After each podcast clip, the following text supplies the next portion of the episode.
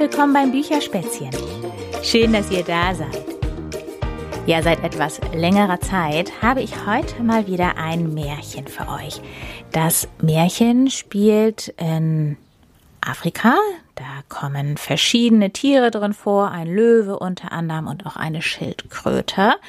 Und ja, wenn ihr euch das jetzt gemütlich gemacht habt, dann fange ich an. Ihr seid soweit, oder? Ja?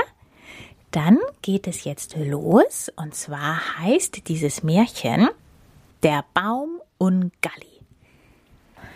Nach einer Dürre war das Land trocken und unfruchtbar geworden, und die Tiere fanden kaum noch Futter. Eines Tages beschlossen alle Tiere, außer dem Löwen, den Dschungel zu verlassen und auf der Suche nach Nahrung das Land zu durchstreifen. Der Löwe, der König des Dschungels, entschied sich zurückzubleiben und sein Reich weiter zu beherrschen. So zogen der Elefant, die Giraffe, das Kaninchen, die Schildkröte, der Affe, das Zebra und die Gazelle gemeinsam los. Sie überquerten den großen Fluss und zogen Tag für Tag über das flache Land, ohne eine Ahnung, wohin sie ihre Suche bringen würde.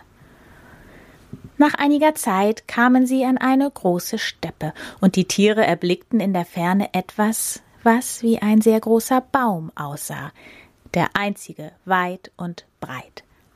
Als sie sich diesem Baum näherten, sahen sie, dass er voll von den schönsten Früchten hing, die sie jemals gesehen hatten. Die Früchte waren so rot wie Granatäpfel, so orange wie Mangos, gelb wie Bananen, lila wie Pflaumen, und sie dufteten wie alle Früchte der Welt zusammen. Aber trotz dieser Schönheit und Üppigkeit des Baumes mussten die Tiere vor Enttäuschung und Verzweiflung weinen, denn er war so hoch und die Zweige so weit vom Boden entfernt, dass selbst der Hals der Giraffe nicht lang genug war, um auch nur die unterste Frucht zu erreichen. Der Stamm des Baumes war zudem so glatt, dass selbst der geschickteste Affe nicht daran hochklettern konnte. Die ausgehungerten Tiere brachen unter dem Baum zusammen. Was sollen wir tun? klagten sie.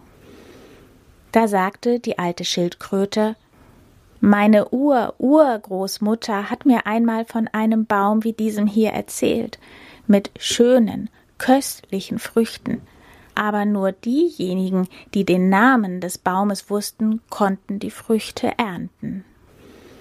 Wie können wir nur den Namen des Baumes herausfinden? fragten die Tiere einstimmig. Die alte Schildkröte antwortete Der Löwe weiß den Namen. Jemand muss zurück in den Dschungel laufen und ihn fragen. Man beschloss, die Gazelle solle losrennen, weil sie die schnellste war. Gazelle war stolz auf ihre Schnelligkeit und rannte zurück zum Dschungel, zu der Stelle am Fluss, wo der Löwe sein Reich hatte.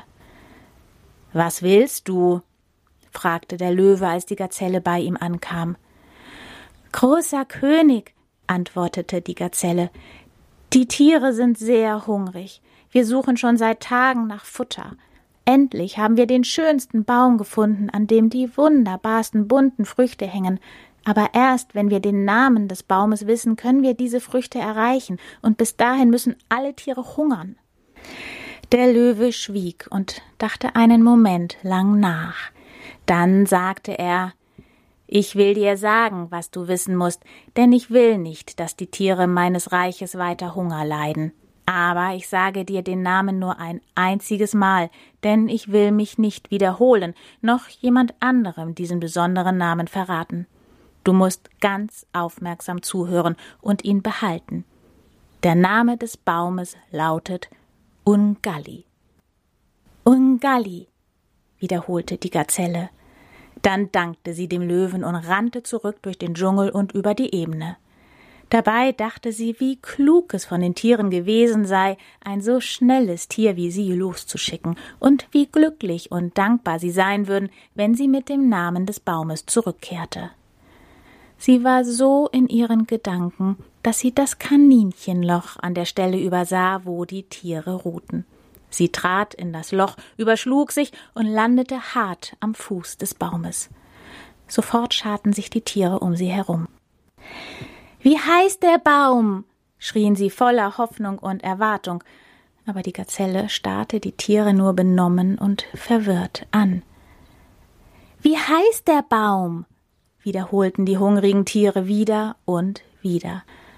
Ich kann mich nicht mehr erinnern, stammelte die Gazelle endlich leise. Ich habe den Namen vergessen. Die Tiere stöhnten vor Hunger. Wir haben keine andere Wahl, wir müssen jemand anderen losschicken, jemanden, der den Namen nicht vergisst, ganz gleich, was passiert, sagten sie. Man beschloss, den Elefanten loszuschicken, weil der ja bekanntlich nie etwas vergisst. Und so trottete der Elefant los über die verlassene Ebene voller Stolz auf sein ausgezeichnetes Gedächtnis. Als er an die Stelle beim Fluss kam, wo der Löwenkönig wohnte, knurrte dieser Was willst du? O König, seufzte der Elefant, die Tiere haben solchen Hunger, und ich, ich weiß, ich weiß, unterbrach ihn der Löwe ungeduldig, ich werde dir den Namen des Baumes mit den wunderbaren Früchten nennen, aber vergiss ihn nicht, denn ich werde ihn niemand anderem mehr sagen. Der Name des Baumes lautet Ungalli. Das werde ich nicht vergessen, ich vergesse doch nie etwas, sagte der Elefant hochmütig. Dann machte er sich auf den Weg durch den Dschungel und über die Ebene und dachte bei sich, wie könnte ich das vergessen? Ich kenne doch die Namen aller Bäume im Dschungel. Und er begann, sie alle aufzuzählen.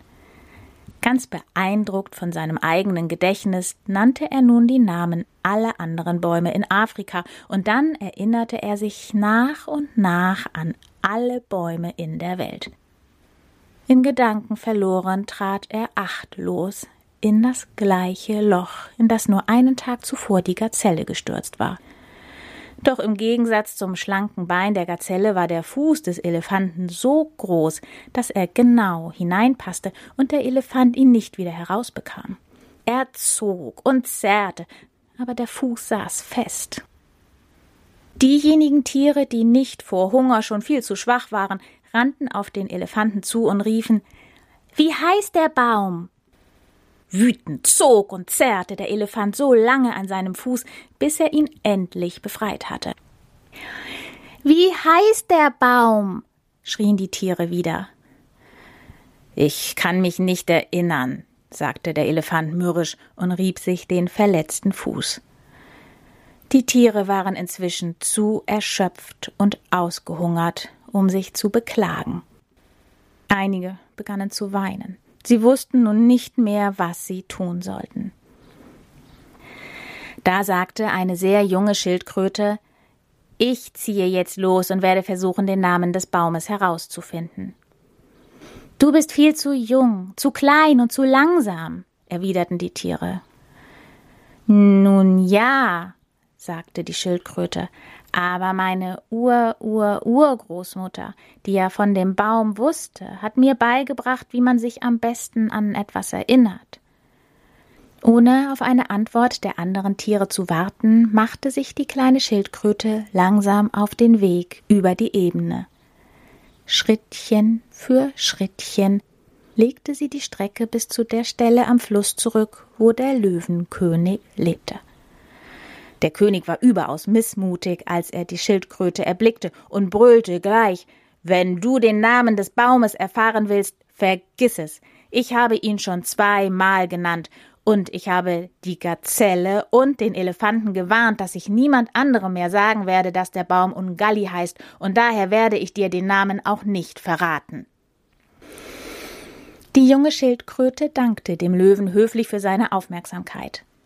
Auf dem Rückweg durch den Dschungel wiederholte sie immer wieder Ungalli, Ungalli, der Baum heißt Ungalli.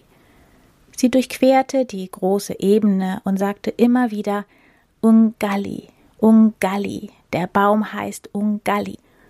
Auch als sie müde und durstig wurde, hörte die kleine Schildkröte nicht auf zu murmeln. Ungalli, der Baum heißt Ungalli. Weil ihre Ur-Ur-Urgroßmutter ihr beigebracht hatte, dass man sich so am besten die Dinge merken kann. Als sie in das gleiche Kaninchenloch fiel, in das die Gazelle hineingestolpert war und das den Elefanten gefangen gehalten hatte, kletterte die kleine Schildkröte einfach wieder heraus und sagte Ungalli, Ungalli, der Baum heißt Ungalli. Keines der Tiere hatte bemerkt, dass die kleine Schildkröte näher kam. Sie lagen unter dem Baum und dachten nur noch über ihr großes Unglück nach. Doch da kam die Schildkröte und verkündete mit lauter Stimme Ungalli, Ungalli, der Baum heißt Ungalli. Verdutzt blickten die Tiere auf.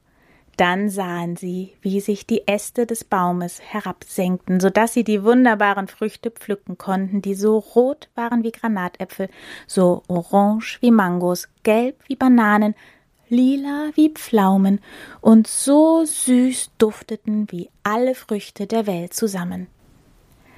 Die Tiere fraßen, bis ihre Bäuche prall gefüllt waren. In ihrer Freude und Erleichterung hoben sie die kleine Schildkröte hoch in die Luft und tanzten mit ihr immer wieder um den Baum herum. Dabei wiederholten sie singend Ungalli, Ungalli, der Baum heißt Ungalli, weil sie es nie wieder vergessen wollten. Und sie haben es auch nicht wieder vergessen. Ja, das war es, das afrikanische Märchen Der Baum Ungalli. Schön, dass ihr dabei gewesen seid. Und für den Rest des Tages wünsche ich euch noch ganz viel Spaß bei dem, was ihr jetzt noch so vorhabt. Oder solltet ihr schon im Bett liegen und jetzt gleich schlafen wollen, wünsche ich euch eine wunderbare gute Nacht. Bis bald, eure Berit.